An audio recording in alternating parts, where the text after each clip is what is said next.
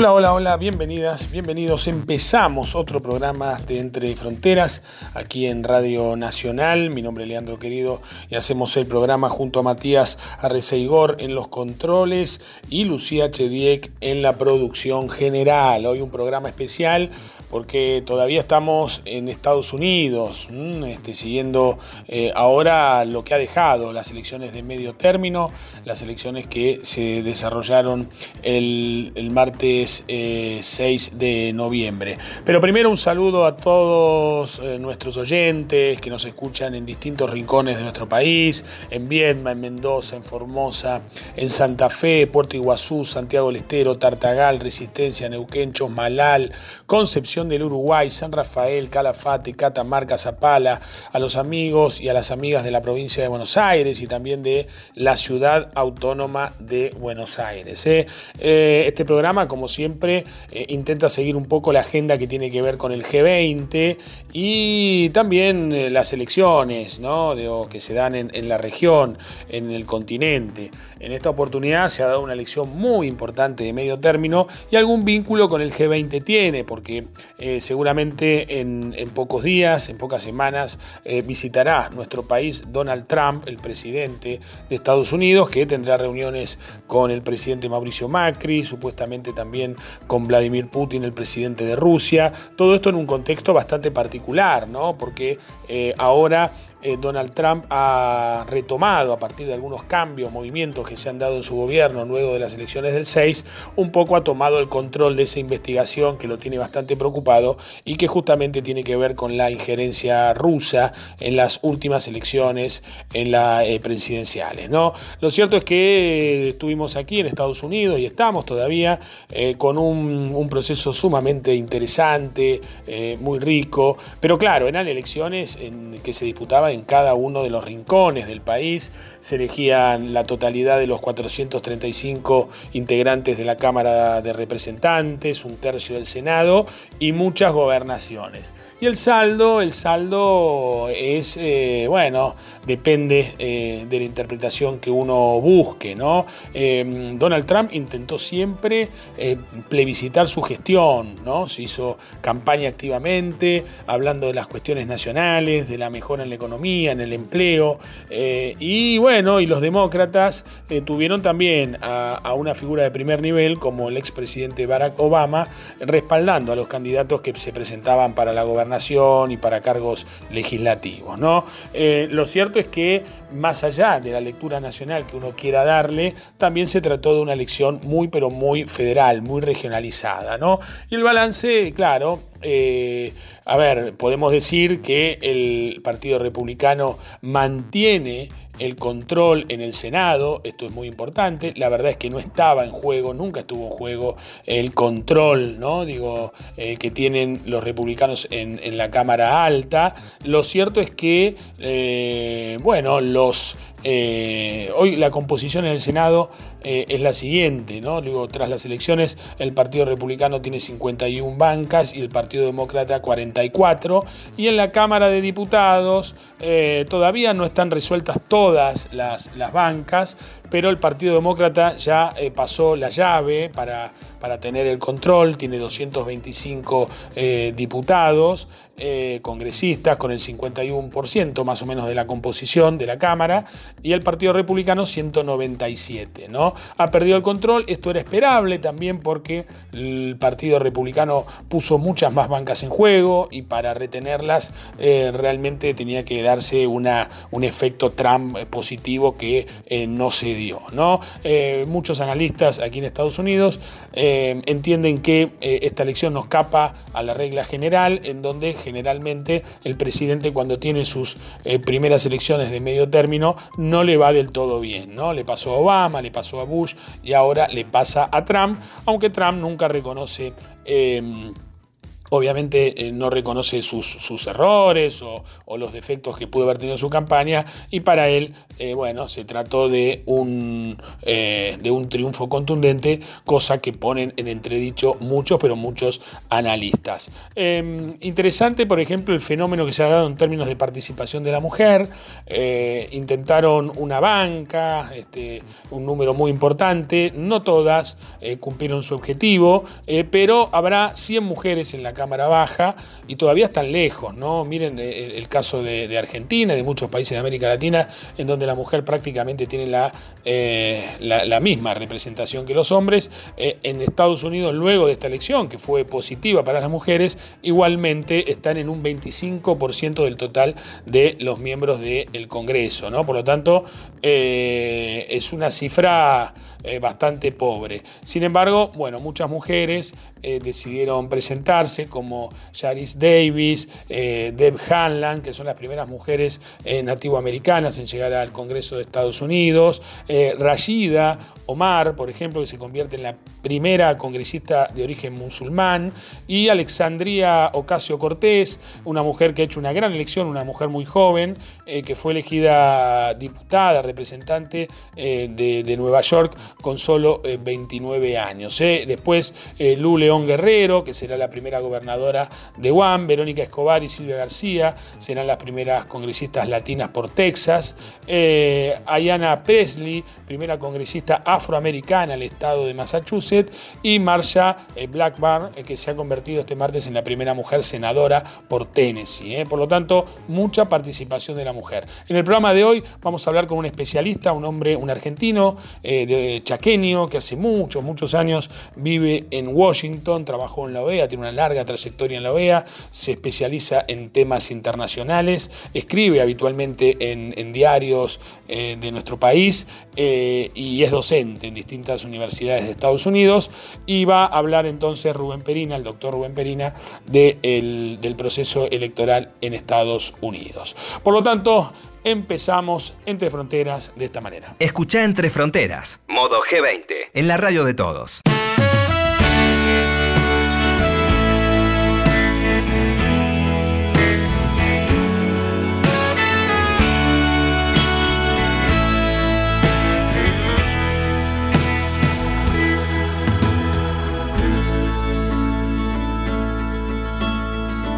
Quiero abrazarte y sentir, volver a ser un niño. Y que me alejes del miedo, cariño, y no sentir los años. Dormir desnudo y a salvo de todo lo que hace daño. Quitar la vida y mentir se hizo una costumbre cuando la fe y el amor ya no alumbren, no va a quedar más nada. Vivir será lo temido por todos y la muerte amada. Como te extraño, como te extraño, como te extraño, como te extraño.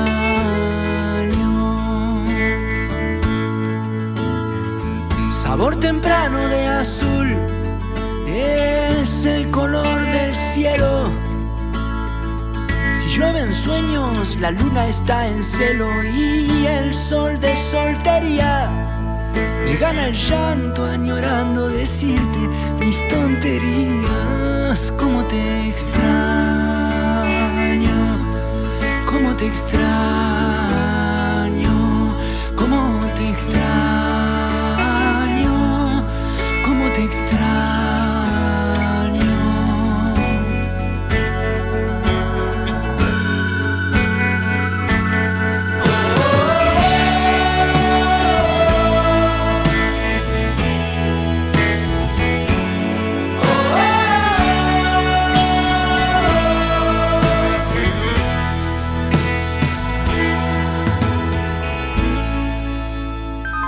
Entre Fronteras, modo G20.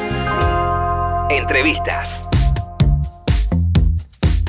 Bien, estamos con Rubén Perina, un argentino que vive desde hace mucho tiempo en Washington, con una larga trayectoria en la Organización de los Estados Americanos, docente en las universidades eh, de aquí, eh, un especialista en temas internacionales, y le vamos a preguntar a Rubén cuál es el balance que él hace acerca de este proceso electoral, de estas elecciones de medio término aquí en Estados Unidos.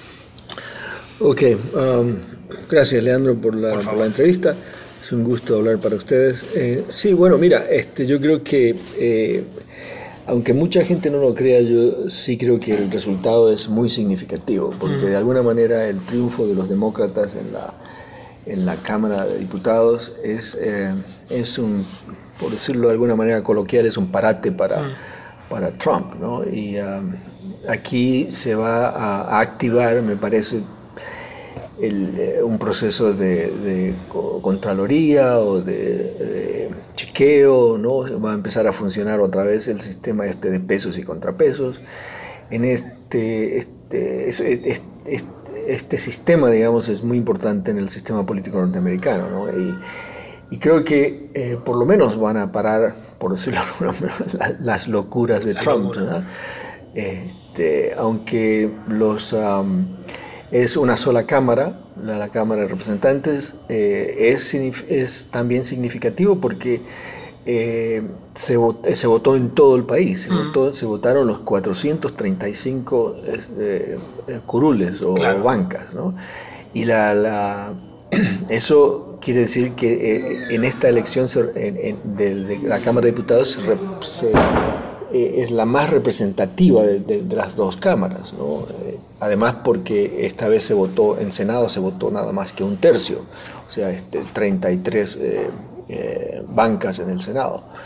Y sí creo que es, que es significativo, este, a Trump seguramente no le ha gustado, ayer se vio una conferencia de prensa donde él, de prensa donde él estuvo muy, a, se lo, su tono era muy... Este, muy, ah, muy agresivo, agresivo, agrio, mm. este, y se lo veía eh, muy, ah, digamos, eh, sabía que había perdido, aunque él, y esto es lo, extraordinario de este, de, este, de este personaje, que él clamó victoria, él dijo que era una victoria. Bueno, para mí fue una, una derrota contundente porque le, le, corta las alas. Claro. ¿Y esto afecta el futuro político de Trump, de su gestión y de sus aspiraciones a la reelección? Bueno, sí, creo que sí, porque la, Cámara de, la Cámara de Diputados eh, seguramente que va a entrar este, a, hacer investigaciones, a pedir, a pedir informes, que es su, su, papel natural, ¿no? y eso este, le va a quitar, eh, bueno, va a trastornar a Trump porque hay como 50 investigaciones que están este, en camino que nunca prosperaron porque los republicanos dominaban la casa. Pero este, hay una, la del, la del fiscal Mueller, que es, que es sobre, la, sobre la cooperación o que, que, supuestamente tuvo, tuvo eh, el el, equipo electoral de Trump en el 2016 de los rusos. Esa investigación ahora está con un fiscal especial. Y de hecho la, le pidió la renuncia ayer al fiscal general, al procurador general, que se había recusado de esa investigación porque él, había sido parte de la campaña de, Trump. Y esto eh, va a causar un tremendo impacto. El informe de este, de este procurador, de fiscal especial, va a causar un tremendo impacto. Y si, si la, la, despedida del, del, fiscal general significa que Trump quiere detener esta, esta investigación, bueno, eso va a ser, va a causar un, gran lío realmente, una gran revuelta dentro del, en, la política y los demócratas en control de, la, de la Cámara de Representantes van a este, insistir en la investigación y que se libere el informe y que se termine el informe. Entonces, eh, esa, yo creo que eso es la razón por la cual él, este señor este, despidió a su fiscal. ¿no? Claro, claro. Eh, y ahora los demócratas, Rubén, se, tornan como más competitivos, ¿no? Eh, Obama participó activamente en el último tramo de la campaña, pero claro, él no puede ser candidato. Eh, los Clinton ya me da la sensación que son pasados. En estas elecciones, ¿ha surgido algún liderazgo demócrata que vos entiendas que puede ser el candidato del partido en las próximas elecciones? Eh, no específicamente ni, ni tan así eh, sobresaliente, pero hay, digamos, está la, la, candidata a gobernador, que es una, una mujer negra este, que, que, perdió la elección, bueno, está todavía en disputa eh, la Stacey Abrams eh, en Georgia, un estado importante del sur, y después también está este Beto O'Rourke, mm. Un, senador este, demócrata, un, candidato demócrata que es, es, diputado, sin embargo. Eh, ellos, esos dos, pueden ser candidatos porque tuvieron, tienen una han tenido sus campañas, han tenido una resonancia este, nacional, ¿no? Seguramente que van a ser candidatos o van a tratar de, entrar en el proceso de, las primarias, seguro. Y el otro es eh, Joe Biden, el ex, el ex, eh, el ex eh, vicepresidente. Claro, Biden, el ex vicepresidente, ha, participado mucho en esta campaña y ha alargado algunas, algunos indicios de que sí puede ser candidato. El otro también es eh, Tim, Tim Kaine, que es el que fue candidato a vicepresidente, que ganó rotundamente ahora la elección en Virginia, aquí el senador, ese senador, ese es otro que puede ser, este, puede ser, eh, pueden ser candidatos, pero no hay ninguna figura. Yo creo que recién a mediados de año se va a empezar a ver ya la gente em, empezando a, a, hacer este, sondeos. Claro, y dentro de republicanos, eh, quizá eh, pueda surgir eh, luego de los resultados de esta elección algún republicano que empiece a cuestionar un poco el liderazgo de Trump? Bueno, hay, hay, ya, hay uno en particular que es eh, el gobernador Kasich mm. de Ohio, que está terminando su, su, ah, su, su término ahora, su, su periodo de, de, Él puede ser uno, después no sé, todavía no han salido. Él es el único que aparece constantemente criticando a... ¿Y Ted Cruz qué, perfil tiene?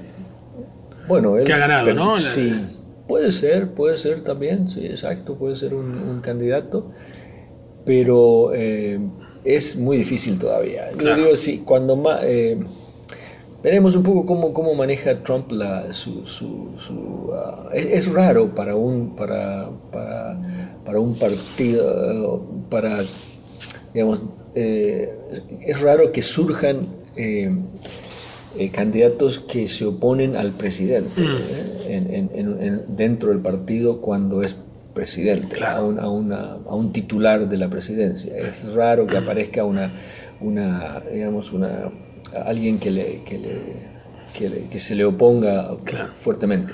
Pero en este caso, digamos, eh, seguro que van a aparecer republicanos. Claro. Ahora, eh, lo llamativo de todo esto es que eh, Trump es como que se empecinó en plebiscitar su gestión, cuando se trata en realidad de elecciones a veces muy, pero muy locales, con realidades muy locales. ¿Fue un error político de, Trump? Bueno, él, yo creo que yo creo que las encuestas esta vez este, estuvieron correctas, porque la mayoría de las encuestas decían que, iban a, que, iba a, que iba a ocurrir lo que ocurrió, claro. que los demócratas iban a ganar, este, recuperar el, diputados y los, y los republicanos iban a mantener el, control del Senado.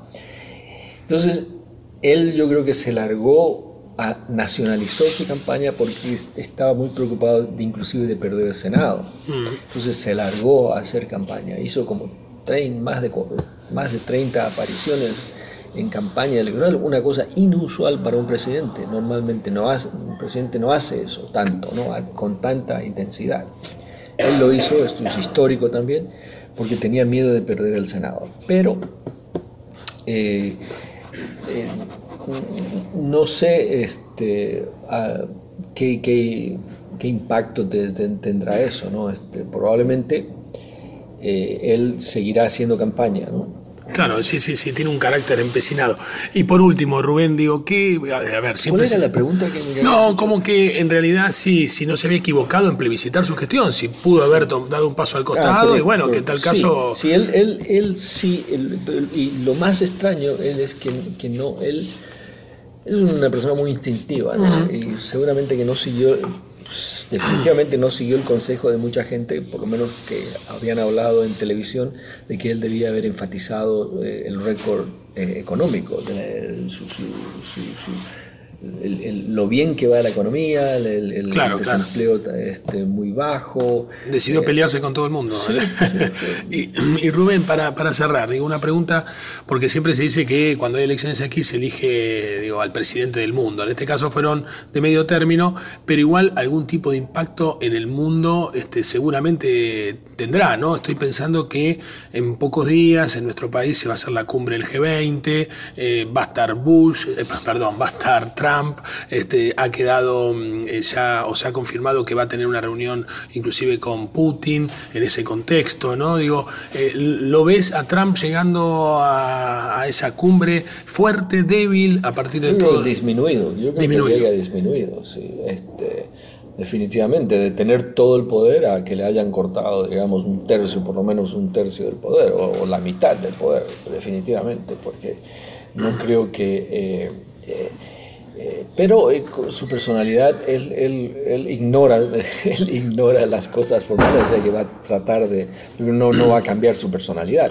pero de que, haya, de que ha perdido poder, ha perdido poder formal, este, y esto se va a ver más adelante. Eh, y también es probable que, que, el, el, que, con las investigaciones, los chequeos, la, eh, el contrapeso que le va a poner la, la, la, Cámara de Diputados, no se va a ver eso ahora, ahora, pero seguramente eso se va a notar más adelante cuando, eh, cuando él tenga las negociaciones con, con los con los coreanos, con los iraníes, con los chinos. Ahí le van la Cámara de Diputados tiene la potestad de pedirle información sobre lo que está pasando. Él no va a poder ignorar, este, eh, va a tener que mostrar qué es lo que está haciendo en las negociaciones. No, no va a poder aunque sea en secreto, y, inclusive si no, si él no quiere hablar, la, Cámara de Diputados tiene la potestad de investigar lo que está haciendo el Departamento de Estado, el Departamento de Defensa, las, las, agencias de, de, seguridad. Entonces van a, él, no va a tener, no va a tener la mano libre ni todas las alas que ha tenido hasta, este momento. Rubén Perina, gracias por estos minutos para Radio Nacional. ¿eh? Justo. Entre Fronteras, modo G20, por la radio de todos.